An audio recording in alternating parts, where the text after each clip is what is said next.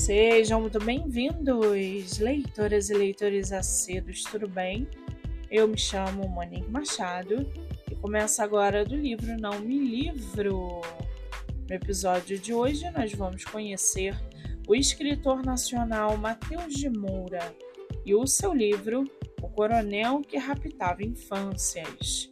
Mateus é formado em jornalismo pela Universidade Federal de Santa Catarina é também colaborador de veículos como a UOL, versando sobre temas como crime organizado, segurança pública e direitos humanos. Já o seu livro chamado Coronel que Raptava Infâncias. O livro apresenta uma investigação sobre o chocante caso do coronel Pedro Duarte, condenado por estupro de menores. Ao longo do livro, o escritor apresenta os detalhes do caso e mergulha nos crimes cometidos pelo coronel, bem como expõe a rede criminosa que operava no Rio de Janeiro na década de 90. Mateus também faz entrevistas com diversas pessoas ligadas ao caso, incluindo as vítimas e seus familiares, colaboradores do coronel e profissionais envolvidos na investigação e no julgamento. O livro traz uma profunda reflexão sobre a violência sexual contra menores e expõe a impunidade que permeia muitos desses casos. Além disso, o livro faz uma crítica contundente ao sistema de segurança pública no Rio de Janeiro e a construção da imagem dos homens de farda como heróis. O Coronel que raptava infâncias é um trabalho jornalístico importante e chocante, que ajuda a lançar luz sobre um tema delicado e urgente.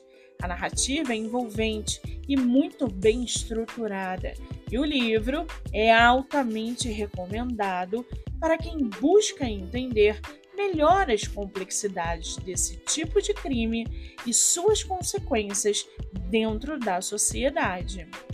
E para aguçar sua curiosidade, segue aqui um trechinho do livro O Coronel que Raptava Infâncias. Abre aspas. O coronel era um homem implacável que controlava as ruas do Rio de Janeiro com uma rede de corrupção e violência e entre suas perversões estava o estupro de menores, uma prática que ele levava a cabo com requintes de crueldade. A produtividade do coronel era assombrosa.